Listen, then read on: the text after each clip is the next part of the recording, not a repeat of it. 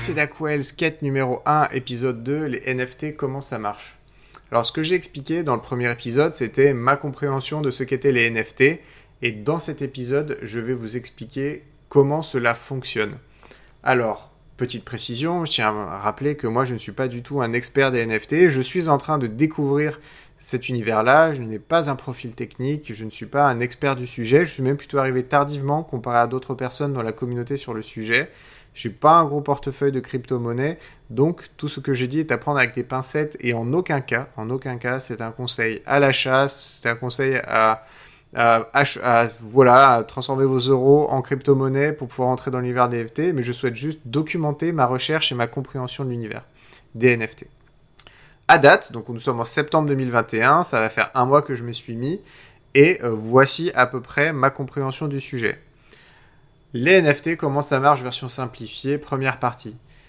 Dans cette partie, je vais vous expliquer ce que moi j'en ai fait de manière tout à fait empirique.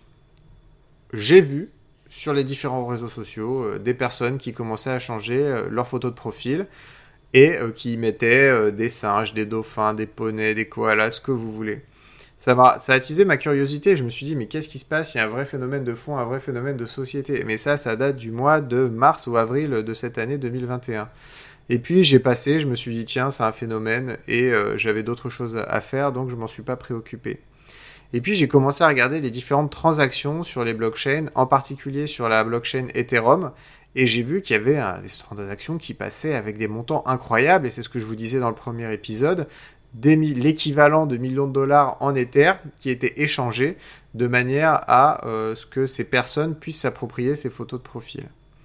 Mais alors, euh, je me suis dit, mais qu'est-ce qui se passe? Comment ça fonctionne? Et euh, quels étaient les éléments sous-jacents? Dans la deuxième partie de cet épisode, je vais vous en dire ce que moi j'en ai compris. À date, j'ai identifié différents éléments. Donc trois éléments, en tout cas pour moi, qui sont fondamentaux. Le premier, c'est le mint, c'est-à-dire le fait de forger, donc mint en anglais, le NFT sur la blockchain. Qu'est-ce que ça veut dire concrètement? J'ai travaillé sur Photoshop, j'ai préparé mon, mon JPEG, et là je veux que ce JPEG soit associé à plusieurs choses. La première me soit associée à moi. En tant que euh, en tant qu'Aquel, je veux que tout le monde puisse savoir que le créateur de ce NFT, c'est moi.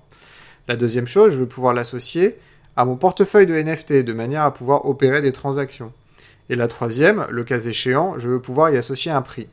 Donc, euh, quand je vais euh, minter, donc quand je vais forger le NFT, j'ai cette capacité de faire rentrer mon élément dans la blockchain. Et comment ça fonctionne? Ben, J'ai deux options. Soit c'est moi-même qui vais forger cet élément-là sur la blockchain, et dans ce cas-là, c'est moi qui vais minter le, le NFT. Soit je vais donner la possibilité à tout le monde, à toute la communauté de le faire. C'est-à-dire, je vais mettre à disposition mon NFT. Et puis les personnes qui vont forger ce NFT vont être les, euh, les personnes auprès de qui je les ai mis à disposition, notamment à travers un site web ou à travers un, contrat qui est accessible à tous. Quel est l'intérêt entre les deux? Ben, C'est assez simple, l'idée étant de se dire que si c'est moi qui vais enregistrer, qui vais forger mon NFT sur la blockchain, c'est moi qui vais payer les frais d'enregistrement. Et ça va me coûter de l'argent, ce qu'on va appeler les gas fees, les frais de, gaz, quoi, les d'énergie.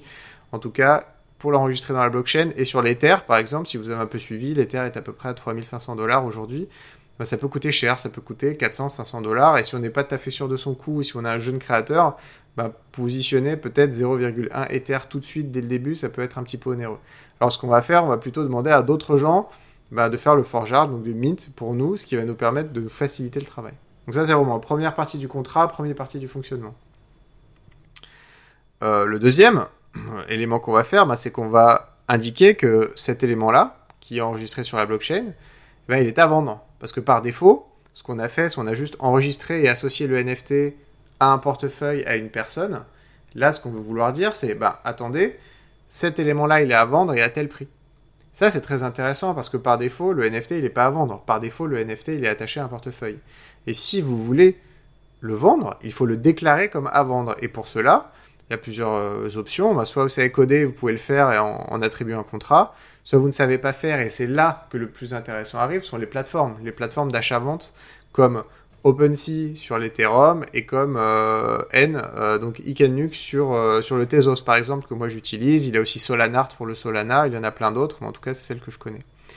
Et dans l'idée, c'est très simple, il faut aller dans son portefeuille donc, et indiquer ce NFT est à vendre et voici le prix qui est associé.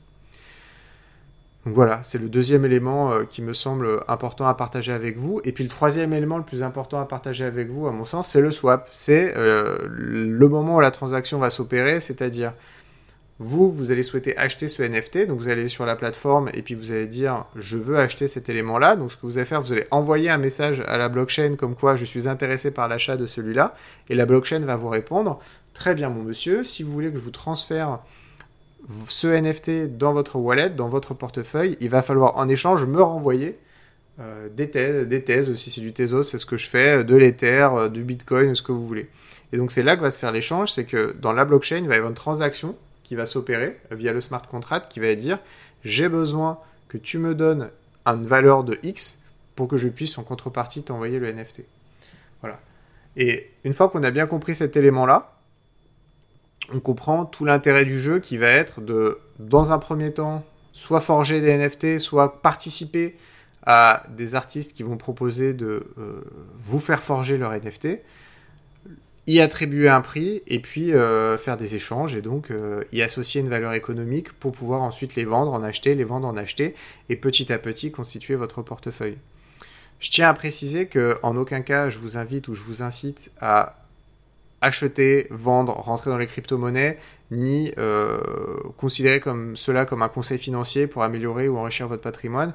Je vous raconte juste un peu ma découverte et étant complètement novice en la matière, je me dis que les personnes qui vont écouter ce podcast, alors peut-être pas aujourd'hui, mais peut-être dans 6, 7, 8 mois, et là on est en septembre 2021, ils verront un intérêt de comprendre le cheminement intellectuel que moi j'ai pu adopter pour pouvoir constituer mon portefeuille de NFT, pour pouvoir constituer ma galerie, puisque moi je suis plus sur des sujets artistiques. Voilà, j'espère que cet épisode vous a plu. Si ça vous plaît, ben, n'hésitez pas à vous abonner, que ce soit sur Spotify, que sur Apple Podcast ou sur SoundCloud. Si vous avez des questions, si vous avez des thématiques qui vous intéressent et que vous souhaiteriez que j'aborde, eh ben, n'hésitez pas à me poser les questions sur Twitter, donc AttackWells, sur Instagram, AttackWells, pareil, sur Facebook, AttackWells. Enfin, globalement, je pense que vous avez compris que mon adresse, c'était at, euh, donc, arrobase, AkwelZ. Je vais commencer à préparer mon, deuxième, mon troisième épisode pour la semaine prochaine dans lequel j'aborderai ce que moi j'ai acheté comme élément artistique, sur quelle blockchain, avec quelle crypto-monnaie. Et j'essaierai de interviewer pour l'épisode 4 quelqu'un qui travaille dans l'univers juridique des NFT pour qu'il explique très concrètement quelle est la différence entre les smart contracts et les contrats juridiques. Je vous dis à très vite.